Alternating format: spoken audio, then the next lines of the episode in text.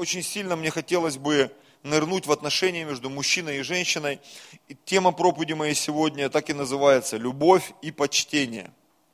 Это два, наверное, таких э, очень ярко выраженных фактора, на которые м, Бог показывает и в начале своего э, повествования в Ветхом Завете, в книге Бытие, когда э, была сотворена Ева, приведена к Адаму, и уже, можно сказать, в конце книги, когда в книге Ефесянам, послание Ефесянам идет обращение к мужчинам и женщинам, к отношению между Христом и Церковью, мы видим и слышим те же самые слова. То есть Бог от самого начала до самого конца, Он проводит какие-то вещи, которые являются важными в течение всей твоей жизни. И раз Бог на это обращает внимание, значит и нам нужно точно так же на это обратить внимание.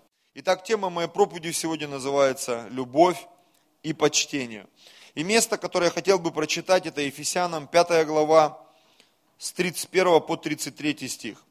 И вот эти три стиха, они как бы превратились в таких в три пункта моей проповеди. Этим летом я был в Зеленогорске, проводил семинар о семье. И когда сегодня утром я проснулся, у меня в голове крутятся мысли, и я понимаю, что что-то подобное я уже делал, я чуть попозже проснулся, там откопал эти семинары, перечитал их. И я понял, что есть какие-то вещи, которые я хотел бы провозгласить, какие-то я не буду говорить. Вот. И эта проповедь, конечно же, она свежая, с современными, с сегодняшними комментариями, с сегодняшней актуальностью, которую я имею в своем сердце. Итак, Ефесянам 5 глава, 31 стих. «Посему оставит человек отца своего и мать, и прилепится к жене своей, и будут двое одна плоть». 32 стих. «Тайна сия велика, я говорю по отношению ко Христу и к церкви. И 33 стих. «А, так каждый из вас да любит жену свою, как самого себя, а жена да боится своего мужа. Я посмотрел э, четыре перевода 33 стиха, четыре перевода 33 стиха, и везде говорится одно и то же. Слово «боится», которое используется в синодальном переводе – в трех переводах говорится о почтении, и в одном переводе говорится как уважение. Поэтому речь не идет о каком-то страхе, что когда муж заходит в дом, и жена должна падать в обморок, трястись там в конвульсиях. Речь идет об уважении и о почтении. Сразу в начале служения сделаем корректировку. Почему моя проповедь так и называется? Любовь и почтение. Это то, что должен делать муж и то, что должна делать жена. Это то, что мы должны развивать. Это такой некий клей наших отношений, некий клей вот этого инструмента, действия, которое называется в Библии как прилепиться. Причем второй стих мы тоже его будем обсуждать. Тайна сия велика, я говорю по отношению ко Христу и к церкви. То есть механизм, который Бог запустил в Эдемском саду по отношению к Адаму и Еве, этот же самый механизм. То есть это не двузначно, не двусмысленно, это прямым текстом идет э, сноска, поправка, что то же самое происходит в церкви, между церковью и Христом, между верующими людьми и Богом, который умер за них, который спас их, который который пролил свою святую кровь. То есть вот эта схема, она работает и в нашей персональной вере, и в отношениях между э, ближним. То есть, грубо говоря, этот механизм, он работает и в первой заповеди возлюби Господа всем сердцем, все разумением, всей крепостью твоей, и во второй заповеди э, возлюби ближнего своего, как самого себя. То есть вот эти вещи, о которых мы будем сегодня говорить. Итак, 31 а, стих, еще раз прочитаю, и современный перевод. «Посему оставит человек отца своего и мать, и прилепится к жене своей, и будут двое одна плоть». Современный перевод. Как сказано в Писании, «Посему покидает человек отца и мать своих, и соединяется с женою своею». И смотрите, мне так нравится именно вот этот перевод. «И два человека сольются воедино». Не просто там приклеиться. Знаете, бывает, вот клей-момент покупаешь, и ты что-то зазевался, и пальчики так раз, и ты, вот, вот это вот начинается, вот, да, вот как бы, ой, как-то мы не так с женой приклеились, давай по-другому, ой, и опять не так приклеились. мне нравится слово «сольются». Когда ты смешиваешь две жидкости, они постепенно проникают друг в друга, возможно, меняют цвет друг друга. И они становятся однородной массой. Вот я верю, что когда мужчина и женщина, они встречаются, когда встречаются Господь и церковь, происходит вот такое слияние, смешение. И, возможно, мы теряемся друг в друге, но в то же самое время мы и находимся в друг друге в такой в новой ипостаси. И первая мысль, о которой я хочу поговорить сегодня, это то, с чего все начинается. Самостоятельность. Причем, если мы посмотрим на нашего Господа Иисуса Христа, Он был там на небе с Богом. Всегда. В какой-то момент Он был рожден. Написано, Иисус, Он был рожден прежде всякой твари. Я даже не знаю, когда это было. В Библии нет никаких сносок. Написано, что Он был рожден до сотворения ангелов, архангелов, духовного мира, физического мира, то есть когда-то в каком-то, даже нельзя сказать временном отрезке, да, в какой-то точке бытия Бог, которого мы знаем как Отец, Он, не знаю, отделил от себя, два сознания появилось внутри Него, то есть был рожден Сын. Был Бог, и потом вот у этой личности появилась вторая сущность. Ну или третья, потому что еще был Дух Святой. И вот эта сущность, мы ее сегодня знаем как Сын Божий. Он был рожден прежде всякой твари. И вот наступил момент, это уже была земля сотворена, уже люди жили на этой земле, они уже согрешили, когда Сын Божий, Он спустился с неба И он стал человеком. Аллилуйя. Стал человеком. До пришествия на землю Иисус был стопроцентным Богом. Стопроцентным. Духовное существо. Безначальное, безграничное, бесконечное. Однажды Иисус сказал своим ученикам, когда ты читаешь Библию внимательно, ты можешь видеть все эти вещи – сейчас скажу, вы сейчас вспомните. Он сказал, я видел сатану, спадшего с неба. И Иисус видел, как сатана был сброшен с неба. Он был свидетелем вот этого сражения на небе между ангелами, которые пошли за дьяволом, и ангелами, которые остались на стороне Бога. Он был очевидцем всех этих событий вместе с Богом Отцом. Он все это видел, он все это знал, но в какой-то момент – своего бытия, своего существования, когда пришла полнота времени, полнота времени, он пришел в этот, духов, в этот физический мир. Аллилуйя. И так интересно, в Исаии в 9 главе описывается очень интересное событие появления Иисуса Христа в этот мир. Я прочитаю вам. 9 глава, 6 стих. «Ибо младенец родился нам, сын дан нам. Владычество на раменах его нарекут ему чудный советник, Бог крепкий, Отец вечности, князь мира. Хочу прочитать современный перевод. И это все будет, когда родится ребенок, Богом данный нам сын, который станет поводырем, назовут его чудный советник, Бог всемогущий, вечный Отец, князь мира. Итак, младенец родился, сын дан – родится ребенок, Богом данный нам сын. Очень странное словосочетание. Младенец родился, а сын дан.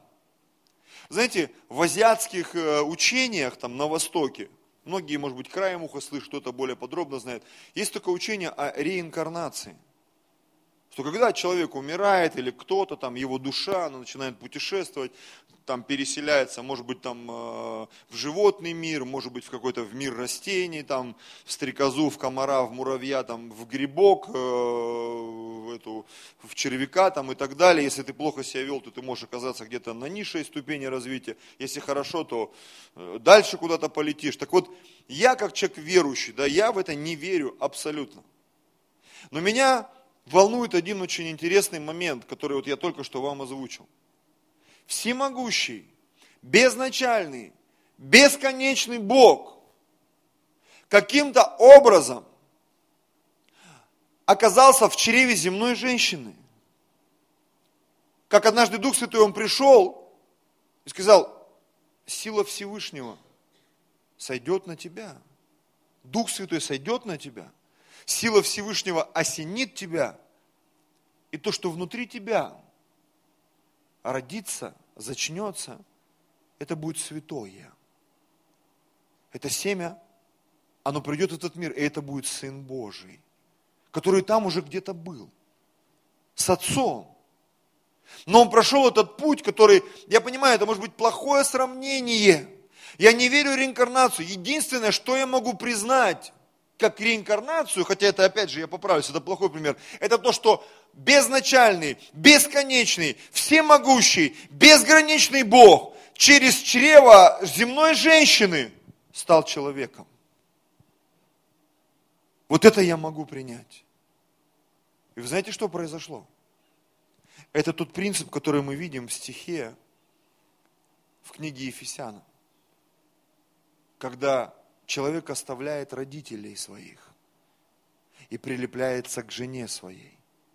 И вы знаете, сегодня, когда я готовился, уже здесь стоял, я все думал, как же, ну, это все сформулировать. Вот что я написал. Иисус пришел с неба, чтобы стать одной плотью с нами, братья и сестры. Не знаю, думал ли ты когда-нибудь так? безначальный, бесконечный, безграничный, вечно живущий Иисус.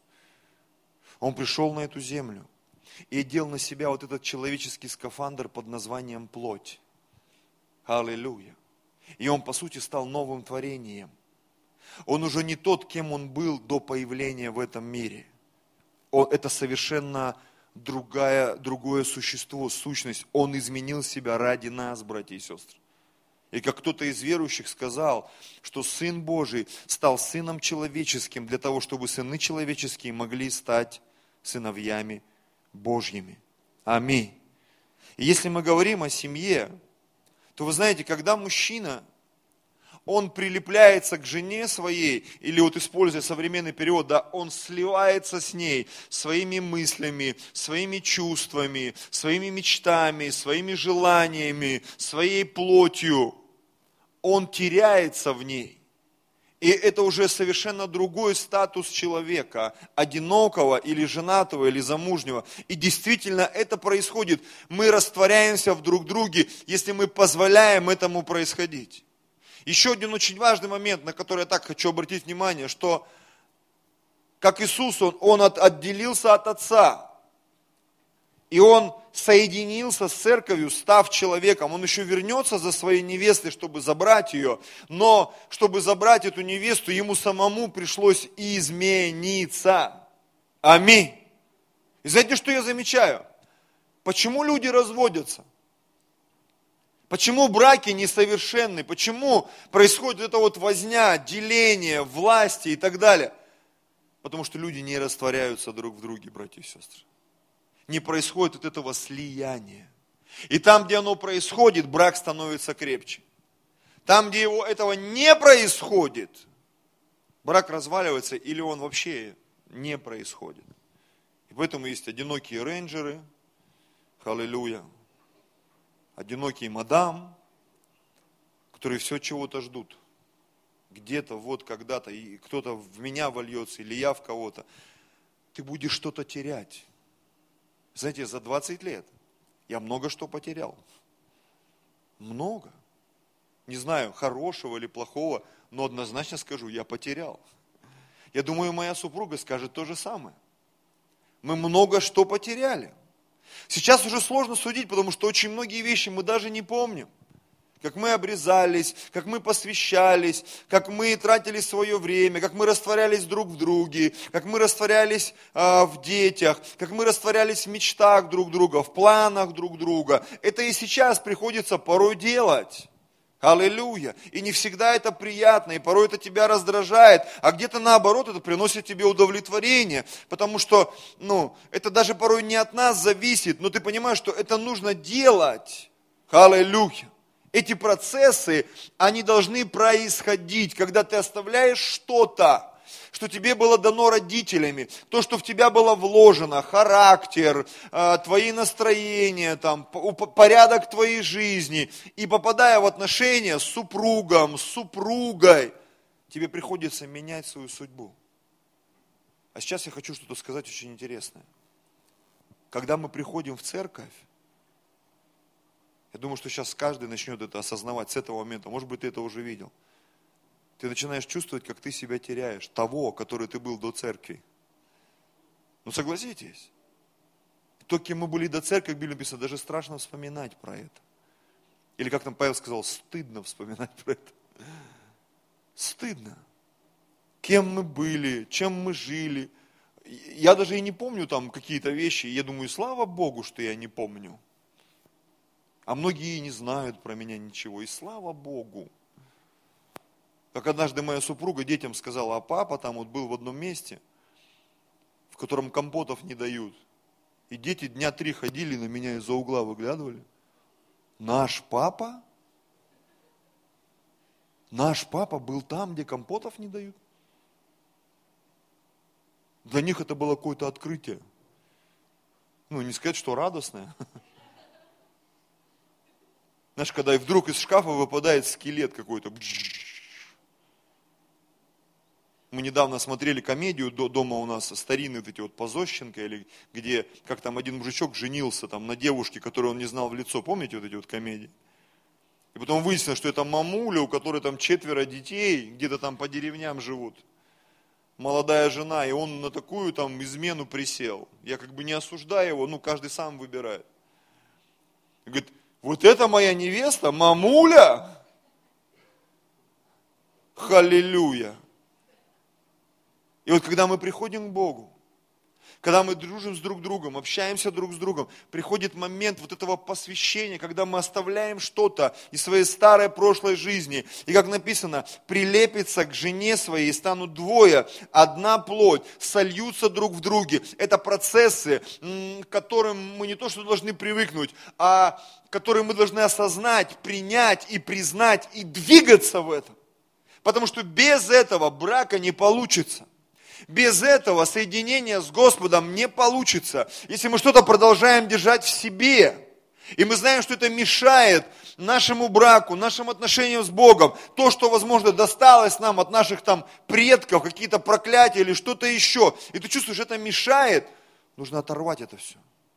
Отклеивая и выкидывая это все. Халилюя. Помните, Петросян, живой же он, да, Петросян? Когда он там, у него была такая старая-старая, и я не смотрю, не подумайте, что я смотрю Петросяна, я просто помню, 90-е смотреть нечего было, все смотрели Петросяна, я из 90-х помню эти истории. Помните, да, он, да что у меня там такое в пиджаке, помните, да, вот, да что у меня, и потом достает там вешалка у него, то есть он пиджак с вешалкой носил, ходил, да что там у меня, что ж у меня такое, я помню, у нас парень один купил, купил э, пиджак, и, значит, пришел, а знаете, вот иногда пришивают такую бирку. Она так красиво была пришита, он подумал, что так надо. И он пришел куда-то на свадьбу, ему говорят, Андрюха, а ты что пиджак-то с биркой одел? В смысле? Это типа, ну, бренд такой. Какой бренд? Иди отпарывай. Ты что с биркой ходишь? Ты бы еще с чеком пришел бы. И вот мы иногда приходим, у нас это что-то вот, чеки, бирки, что у меня там, вешалки какие-то оставит человек отца и мать свою и прилепится к жене своей. Аллилуйя.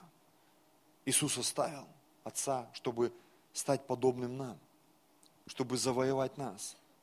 Он пожертвовал чем-то, своей безграничностью, своей безначальностью, для того, чтобы достичь нас, братья и сестры. Это очень важный момент. Аллилуйя. Аминь. Вот, как я уже сказал, да, реинкарнация – ее не существует. В Евреям 9 главе 27 стихе написано, и как человекам положено умереть однажды, а потом суд. Вот так же и мы. Мы, если нам придется умереть, потом мы уже просто будем ждать суда. А, дальше. Иисус, Он изменился, приняв человеческую плоть и став новым творением. И мне почему-то очень хочется вот об этом рассказать, что вот эти четыре Евангелия – которые мы с вами читаем в Новом Завете, они нам раскрывают ипостась Иисуса, в которой Он сегодня а, состоит. Как кто-то из там, теологов, да, они все это вычислили, провели параллели. А, завеса, которая была в Скинии, в древнее время, когда евреи выходили из рабства, там была завеса, там был такой кожаный забор, и в этом кожаном заборе были ворота. И вот эти ворота, они были сшиты, сотканы из четырех, э, четырех видов э, там, тканей, материала. Я сейчас прочитаю, это исход 38 глава, 18 стих, смотрите. Завеса же для ворот двора узорчатой работы, смотрите, из голубой, пурпуровой и червленой шерсти, и из крученного весона.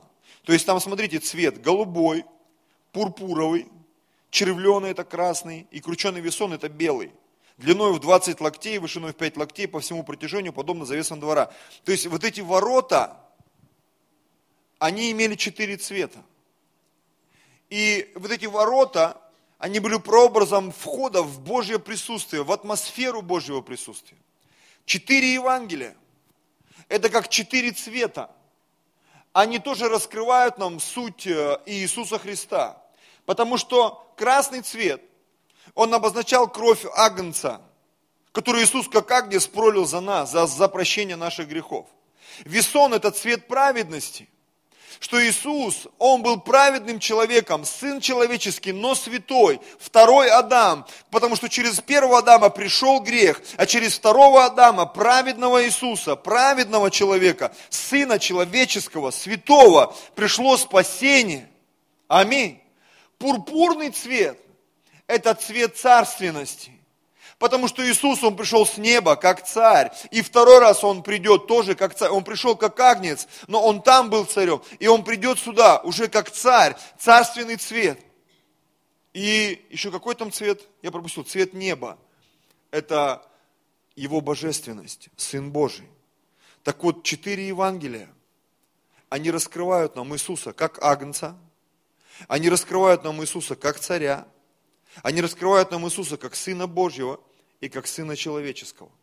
И вы знаете, какие-то вещи Иисус имел там, а какие-то вещи, статус Он приобрел, когда Он пришел на землю. Так вот, мы имеем что-то от своих родителей, но всю полноту, скажем так, которую ты можешь раскрыть, ты получаешь ее в браке или ты получаешь ее в Господе. Когда мы соединяемся с Господом, когда мы соединяемся в браке, приходит то, что ты не можешь иметь не без Бога, не без своей жены и супруга. То есть я сейчас подвожу к такой очень интересной вещи, что когда мы соединяемся с Господом или друг с другом, тогда в нашей жизни появляются такие новые формы бытия – о которых ты даже, возможно, не представлял. И одна из них в браке – это рождение ребенка. Женщина без мужчины никогда не родит ребенка. Никогда. Без мужского семени. Точно так же и мужчина, сколько бы там этот Чарли Чаплин или кто там фонд создал, первому мужчине, родившего ребенка, там сколько-то миллионов. Не родит мужчина без женщины ребенка. Это невозможно. Это так интересно, это Бог так сделал. Что очень многие вещи новые, нам непонятные, они рождаются только в том случае, когда мы соединяемся или сливаемся друг с другом. И вы знаете, когда дети вырастают, сегодня вот моя супруга занимается служением СОЗа, у нас есть это СОЗа, травмы в жизни очень многих людей происходят по причине отсутствия либо отца, либо матери в жизни человека. Из-за этого происходят все перекосы. Потому что в чьей-то жизни не хватает вот этой а, мужской струи, мужского влияния, отцовского влияния. А в чьей-то жизни не хватает женского, материнства. Из-за этого происходят перекосы. Поэтому так важно хранить брак. Так важно развивать эти взаимоотношения друг с другом. Халилюя. Аминь. Итак, вот эти два стиха, Оставит человек отца и мать и прилепится к жене своей, будет двое одна плоть. плоть. И второй стих 32. Тайна сия велика. Я говорю по отношению ко Христу и к церкви. Это то, что я сейчас сказал, вот эти откровения. Это настолько переплетено. И я повторюсь еще раз, я не сегодня говорил, но раньше, что порою, когда мы смотрим в семью, в отношения между мужчиной и женщиной, мы можем понимать наши отношения с Богом. А иногда, когда мы строим свои отношения с Богом, нам вдруг становится понятно, что же мы должны делать в семье. И мы подходим сейчас к такой завершающей стадии, к основной, о функции мужчины и женщины. Любовь и почтение. С чего бы я хотел начать? Конечно же, с мужчин. Почему? Все началось с мужчин. Бог сотворил мужчину. Бог поставил его, дал ему задание, и потом, когда он там, то есть, по крайней мере, мужчина, мы точно знаем, он без женщины сделал одно очень важное действие. Он назвал все, что есть на планете Земля. Это было без женщин. Ну, не то, что страшно было подумать, что бы было, если бы женщины там всех называли, да? Вот. Ну, как бы то ни было, все, что мы знаем сегодня, этому название дал мужчина. Мужчины, аллилуйя, давайте порадуемся. Хоть что-то мы сделали самостоятельно на этой планете Земля. Слава Богу! Мы всему дали название. Аминь. А потом появилась женщина, да? И все испортила. Переназвала, да? Повязала ставтерьеру там бантик на голове и так далее. Так вот, прочитаем еще раз этот стих, 33. Так каждый из вас да любит свою жену, как самого себя, а жена да боится своего мужа. Хочу прочитать современный перевод. Однако, каждый из вас должен любить свою жену, как самого себя. Жена же должна уважать мужа своего. Аминь. И я бы, как совет, как рекомендацию всем мужчинам, всем, кто смотрит эту проповедь, слушает нас здесь, сейчас, за основу хотел бы дать эту формулу любви, о которой написано в Коринфянам 13 главе. Давайте туда погрузимся и прочитаем. С 4 стиха. Любовь долготерпит, милосердствует. Любовь не завидует. Любовь не превозносится. Любовь не гордится. Не бесчинствует. Не ищет своего. Не раздражается не мыслит зла. Любовь не радуется неправде, а сорадуется к истине. истине. Вы знаете, вот я сегодня вообще по-другому увидел это место. Когда я начал применять эту формулу, как мужчина себя должен вести по отношению к женщине, инструкция, я сегодня вообще по-новому увидел именно вот это место. просто представь себе, это отношение мужчины к своей жене, к женщине, которую дал ему Бог. Во-первых, мы должны научиться долго терпеть. Это любовь такая. Я помню, 20 лет назад мы еще только-только поженились, приехали какие-то там канадские миссионеры, там сожгли наш любимый ночник, помнишь, да, там, что-то там натворили, жили у нас. Кейси там и Дороти, да, кажется, их звали там, какие-то такие интересные полумиссионеры, полупророки, вот. Ну, ну, что-то там было интересное. И помню, вот они мне, потом еще кто говорили, будь милостив к своей жене. Я тогда еще, мне 20 лет был, да я и так милостив. Куда уж милостивым быть больше. И с годами я начал понимать, да, я должен быть милостив. Я должен включать долготерпение. Почему? Потому что когда ты это делаешь, ты проявляешь любовь. Аллилуйя. Что многих, у них не хватает долготерпения. Я до сих пор выхожу и злюсь, почему я должен греть машину, сидеть в холодной машине? Я что, слуга какой-то что ли? И у меня вот эти вот бесы терзают какие-то неправильные автомобильные. Хотя я понимаю, надо долго терпеть, иногда сидишь, думаешь, капец, уже машина перегреется скоро. Когда человек выйдет вообще? Мы куда-нибудь поедем сегодня? И ты понимаешь, когда открываешь, любовь долго терпит, халилюя. И потом, когда человек выходит, и у тебя уже много накопилось, что сказать за эти 20 минут, которые ты сидел в машине, да? Включается вторая фаза, милосердствует. Любовь не завидует. Это тоже отдельная тема для разговора. Аллилуйя. У меня нет столько помады, красок, как у моей жены. Я иногда вообще не понимаю, зачем это все. Так много всего дома у нас. Любовь не превозносится. Я помню как-то, сколько, года два назад, наверное, уже в Москве здесь. Сидел, знаешь, вот когда вот ты сидишь, фигней страдаешь, тебя начинают какие-то мысли странные посещать. Как вот Давид написано, все цари пошли в походы, да он дома остался. На кровле там, телек включил.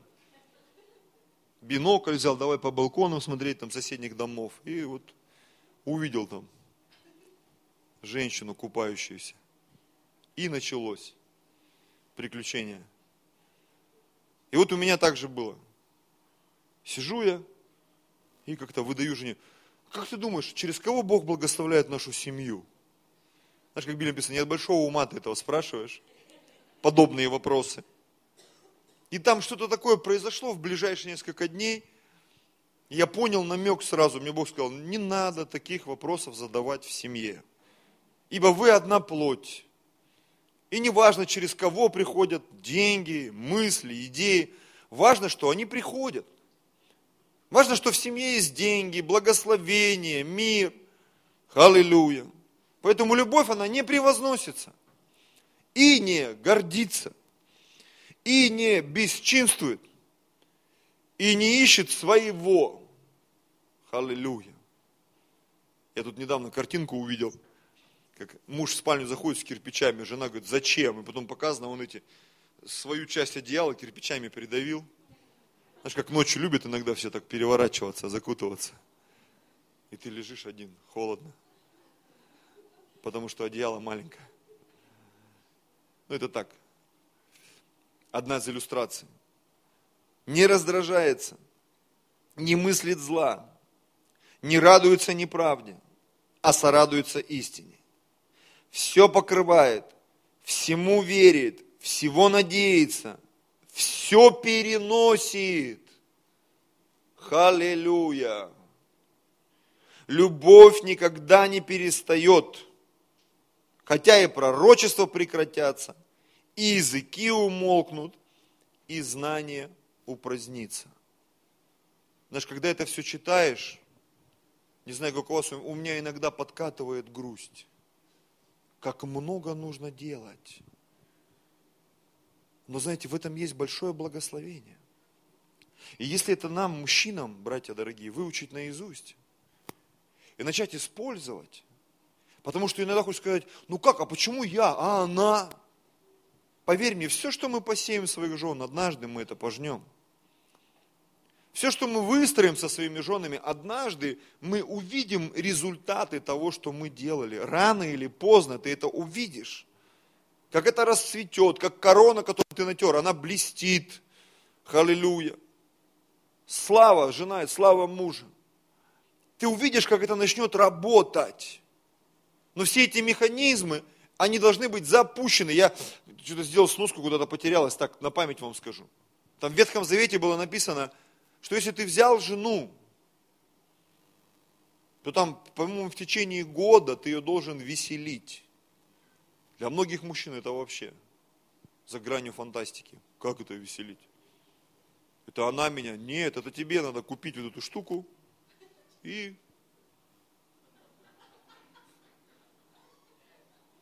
Хотя я где-то прикол слышал на этих э, семинарах о браке, что, говорит, обнаженная женщина, она вызывает восхищение, а голый мужчина смех. Поэтому хочешь смешить, просто разденься и, и жена будет ухахатываться с утра до вечера. Ну только при закрытых дверях. Ну, по крайней мере, я такое слышал от вот этих вот всех там. Кто знает толк в семейных отношениях, этих всех этих людей. Просто даю как совет, не знаю. Я сам не пробовал, но говорят, помогает. И так целый год. И как жена, как что-то, это, ссора какая-то, сразу раздевайся и...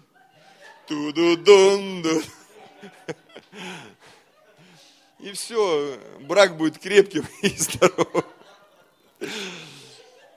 Аминь. Ну или там, не знаю, анекдоты учи там. Я вот знаю много историй, жене показываю, рассказываю. Иногда всей семье рассказываю. У нас часто весело бывает дома, аллилуйя. И как-то в гармонии веселье, и легче и живется. Аминь. Итак, муж, он должен свою жену любить, братья и сестры. И вот, а как любить ее? Знаешь, часто у мужчин у них ступор такой, как любить? Вот открой, тут аж целых четыре стиха, как любить можно долготерпеть, милосердствовать. Ой, а я думал, любовь это что-то другое. Это там 18 плюс. Нет. Это вот, вот это вот. 13-4. Не 18 плюс, а 13-4. И плюс 5, 6, 7, 8. Поэтому всем говорите новое откровение. Про любовь не там, где 18 плюс, а там, где вот Коринфянам 13, 4 там и дальше. Аллилуйя.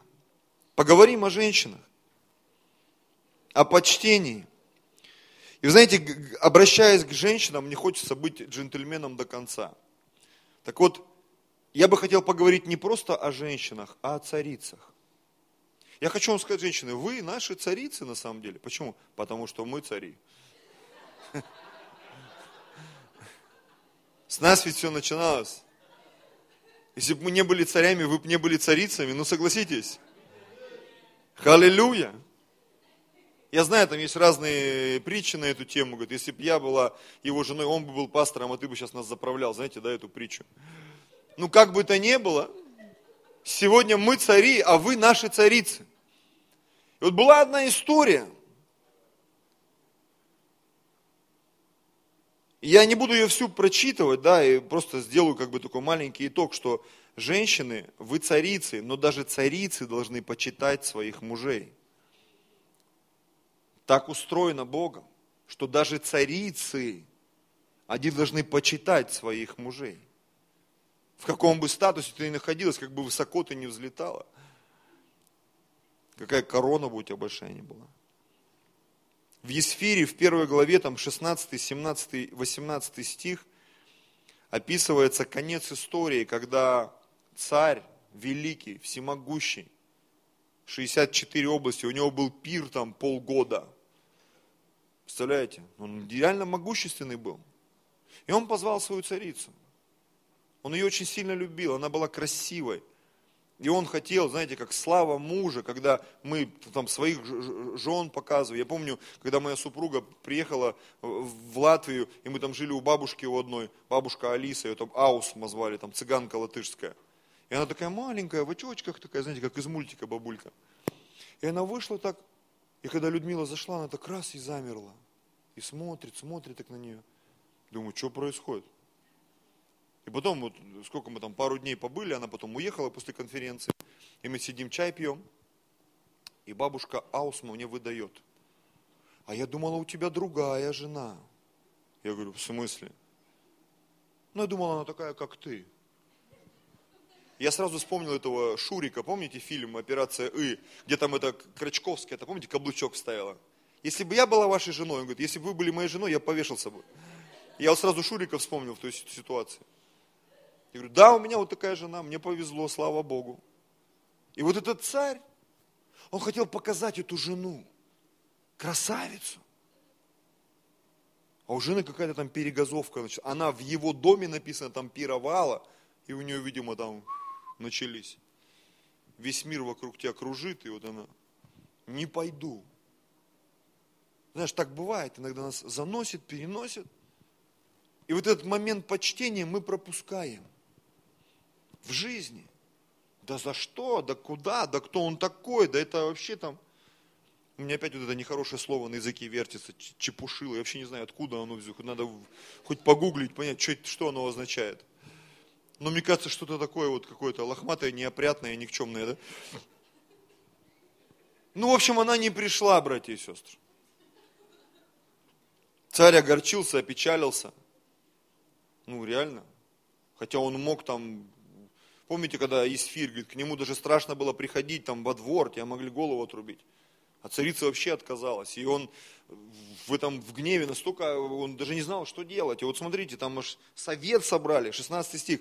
«И сказал Мимухан перед лицом царя и князей, не пред царем одним виновата царица Остень, а пред всеми князьями, пред всеми народами, которые во всех области, по всем областям царя Артаксеркса, потому что поступок царицы дойдет до всех жен, не просто там цариц, княгинь и так далее, до всех жен. И они будут пренебрегать мужьями своими. И говорит, царь Артаксерск велел привести царицу Астинь пред лицо свое. И она не пошла. И теперь княгини персидские, медийские, которые услышат о поступке царицы, будут тоже говорить всем князьям. И смотрите, итог. Пренебрежение и огорчение будет довольно. То есть, по сути, это был такой удар по всей империи, по всем семьям. Потому что царица не оказала почтения царю.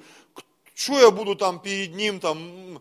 Слушай, ну Бог так устроил, чтобы мужчина наслаждался своей женой, красотой, одевал, раздевал там, я не знаю. И в этом порой, да, нужно оказывать почтение. Я что там, игрушка там? Не игрушка. Но женщина сотворена для мужчины. Как равная, помощница, достойная. Но Бог так роли распределил. Мужчина обязан любить свою жену, потому что если он не будет ее любить, она не будет расцветать. А жена должна оказывать почтение. Потому что женщины, они расцветают для своих мужчин вообще-то. Так устроено Богом. Не для соседей, а для своих мужчин. И это очень важный механизм взаимосвязи, братья и сестры. Любовь и почтение. Почтение и любовь. И сейчас, возможно, я прочитаю такую вещь, и кого-то это очень сильно возмутит. Очень сильно возмутит, но это написано в Библии, а я, как человек, влади... ну, имеющий дар учителя, я не могу. Сегодня это прямо в моем разуме это все. Я думаю, мне нужно это прочитать. Очень интересная особенность, которая была на мужчинах в Ветхом Завете. Сложно сказать, работает ли это сейчас, но тогда Бог этому посвятил целую главу в Писании. Это связано и с почтением, и э, с лидерством супруга. Давайте откроем это число, 30 глава, 4 стих. Здесь написано так, если женщина даст обед Господу и положит на себя зарок в доме отца своего, в юности своей, и услышит отец обед ее, то есть ее решения, там, мечты какие-то там, планы, зарок, который она положила на душу свою, и промолчит о том отец ее, то все обеты ее состоятся – и всякий зарок ее, который она положила на душу свою, состоится. Если же отец, услышав, запретит ей, то все обеты ее и зароки, которые она возложила на душу свою, не состоятся. И Господь простит ей, потому что запретил ей отец. Ну, понятно, дети, они в доме родителей должны подчиняться правилам, установкам. Но когда ты становишься совершеннолетним, совершеннолетней, и целуй меня уже 18 дней везде, то есть когда вот эта пора наступает, если выйдет она в замужество, и на ней обет или услово уст ее, которым она связала себя, и услышит муж ее, и услышав, промолчит, ну скажем так, согласится, скажет, не вопрос, то обеты ее состоятся, и зароки, которые она возложила на душу свою, состоятся. Если же муж ее, услышав, запретит ей, и отвергнет обет ее, который на ней, и слово уст ее, которым она связала себя, то они не состоятся, потому что запретил ее, ей муж ее, и Господь простит ей.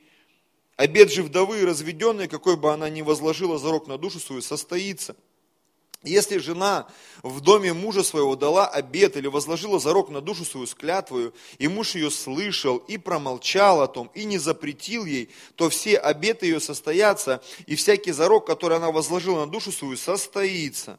Если же муж ее, услышав, отвергнул их, то все вышедшее из уст ее, обеты ее, зароки ее, не состоятся. Муж ее уничтожил их, и Господь простит ей перевожу с глубокого греческого. Так Бог положил, что муж в семье принимает окончательные решения. Слышь, а если жена умнее, мудрее, молись за своего мужа. Ты его советчица, ты его помощница. Меня тоже ломало в какой-то момент, я очень много что решал сам. Но в какой-то момент я научился советоваться со своей супругой. И очень часто решения принимают те, которые я принял. Но бывает, что когда супруга мне дает какой-то совет, я говорю, да, будет так, как, как ты предложила. но это мое решение. Возможно, кого-то это коробит, но это схема, которую установил Господь. И вы знаете, когда вот эта схема нарушается, когда муж, он отказывается принимать решения, или жена против того, чтобы такое происходило, начинается перекос, знаете, вот это вот, вот это вот состояние почтения, почтения. Почему? В чем выражается почтение? В том, что ты даешь мужу право принять решение. Даже если ты уже все решила, и он согласен со всеми твоими решениями, все равно он должен принять решение. Он должен сказать, да, все будет, как сказала жена. Ну пусть он это скажет, чтобы это работало. Чтобы было видно, что жена оказала почтение мужу. И в словах, и в делах, и в поступках. Аллилуйя.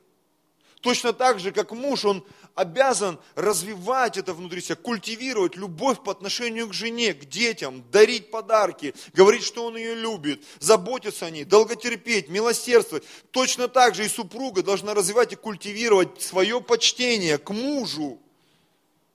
Потому что иногда многих на людях заносят. Еще где-то, что происходит вообще? Как со стенью.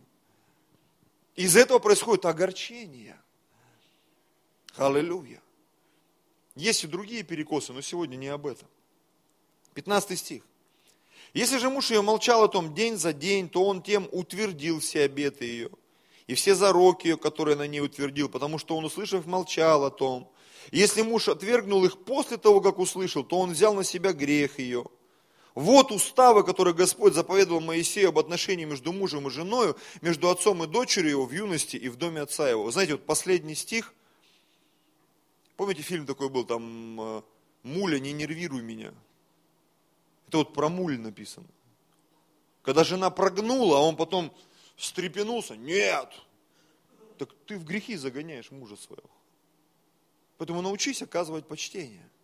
А мужья должны научиться любить.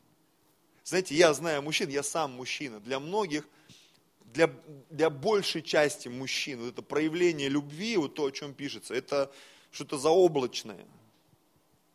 И я также думаю, окажусь прав, что в современном обществе, в котором время от времени поднимается тема о кризисе мужского лидерства, вот это вот женское желание порулить, время от времени оно всплывает.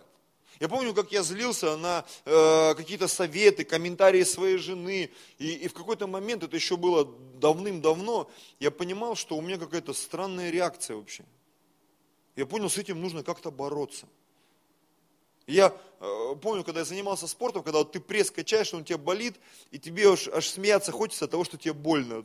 Бывает такое, да, вот ты чувствуешь, и вот, когда вот она что-то мне говорила, и меня внутри вот это все у меня сразу это переходило всех, я говорю, дорогая, не дави на меня.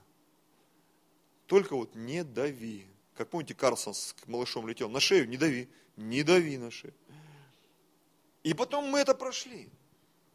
И сегодня я понимаю, что какое бы ты давление ни испытывал, я четко знаю, что я как мужчина. И да, я могу и ослика включить там, где сядешь, там и слезешь, все на свете – Потому что решения все равно остаются за мной, за нами. Так Бог устроил, понимаете? Если этот божественный порядок, его начать разрушать, мы никогда ничего не склеим. И самое интересное, я хочу такую точку поставить, пожалуйста, музыканты, в отношениях между церковью и Христом. Если так вот по большому счету разобраться – мы никогда не сможем так любить Господа, как Господь возлюбил нас. Никогда, братья и сестры. Мы не сможем на такой уровень подняться. Иоанна 3,16, это, это все. Только Иоанна 3,16 почитай и все. Ибо так возлюбил мир, Бог, что отдал Сына Своего Единородного. Ибо так возлюбил Бог мир. Он отдал самое драгоценное, что у него было, своего Сына – чтобы всякий верующий в Него не погиб, но имел жизнь вечную. То есть, а что от нас? А от нас почтение, братья и сестры. Почитай Господа Бога твоего. Это то, что Бог требует от церкви. Оказывай Богу почтение в своих молитвах, в своем поклонении. Мы как невеста Иисуса – И здесь, братья, мы с вами тоже попадаем вместе с нашими сестрами, женами. Мы тоже одеваем на себя статус невесты. Потому что написано, всякой жене глава муж, но всякому мужу глава Христос. Аминь. У нас есть невесты, и нам приходится быть невестой. Как бы наши мозги не трещали. Но здесь тоже вопрос вот этого некого духовного интима, как тебе нужно подчиняться. Под главу Христа. Под Его любовь написано, смиритесь под крепкую руку Божью и вознесет вас свое время. И очень часто Бог говорит нам то, что нам, возможно, не нравится. И нам кажется порой, что Бог нас как-то не так благословляет и не так действует в нашей жизни. Вот я слышу, Бог, ну когда церковь вырастет? Ну когда там все вырастет? Когда финансы в моей жизни вырастут? Когда там возможности вырастут? И в то же самое время, проповедуя вам, я понимаю, я должен почитать Его и благодарить Его за то, что Он есть в моей жизни. И знаете, когда ты начинаешь благодарить, ты понимаешь, слушай, Бог мне столько дал, столько замечательных людей в нашей церкви. Бог мне дал очень много, жену, детей. И когда я смотрю, оглядываюсь, я во многих э, жизнях, я этого не вижу, то, что есть в моей жизни. Я понимаю, насколько я богат, насколько я благословен. Халилюя. Даже в своем браке. На самом деле, в своих детях. Я смотрю, там люди в аварии попадают, у них там дети умирают, еще что-то происходит там сложные браки смешанные, там с разными детьми, это тоже такой тяжелый экзамен, когда ты берешь человека там с ребенком или соединяются семьи, потому что мы консультируем семьи, мы знаем, как это сложно это все склеить, там повторный брак и так далее. Когда человек там сидел, или когда у него там какая-то болезнь, ВИЧ, там это вот это все вот, у него там 20 лет отсидки, она там с детского сада девственница пришла, и вот они как-то поженились, и там красавица и чудовище как это все происходит, думаешь, Господи, благослови, чтобы как-то вот все хорошо. Понятно, что мы верующие. Но когда я смотрю в свою жизнь, я понимаю, что в моей жизни этого нет. Я понимаю, Господь, ну ты реально меня благословил. А я тебе скажу, вот сейчас вот проанализируй свою жизнь. Выйди вот, вот, вот просто на улицу в Москве, посмотри на людей. На вокзал сходи, посмотри, кто там обитает на вокзалах. И ты поймешь, какой ты счастливый человек. что на самом деле Бог так сильно нас благословил, братья и сестры. Я вот сейчас встречаю, подтягиваю, вот один из моих товарищей приехал, Евгений, мы с ним учились в 1996 году, вот тот, кто помнит меня тем, с 96 года. И люди вот из прошлого, они начинают мне звонить, писать. Я понимаю, как Бог просто изменил мою жизнь. Насколько Он великий, насколько Он благословенный. И знаете, я понимаю, что я сегодня на этом уровне нахожусь по одной простой причине. Я все время был в церкви, я все время был с Богом. Как вот с супругой. Скоро 25 лет у нас. Как-то неожиданно эти 25 лет пробежали. Неожиданно, в следующем году уже 20 лет, как я пастор. Пастор. 20 лет я уже пастор. Такой юбилейный год будет в следующем году. Столько юбилеев там 25 лет браку у нас, да, 20 лет служению моему, как пасторство, 25 лет в Боге. Аллилуйя. Любовь и почтение. Это то, что мы должны развивать, Господь. В Его присутствии, в Его водительстве. Давайте склоним голову свою. Драгоценный Господь.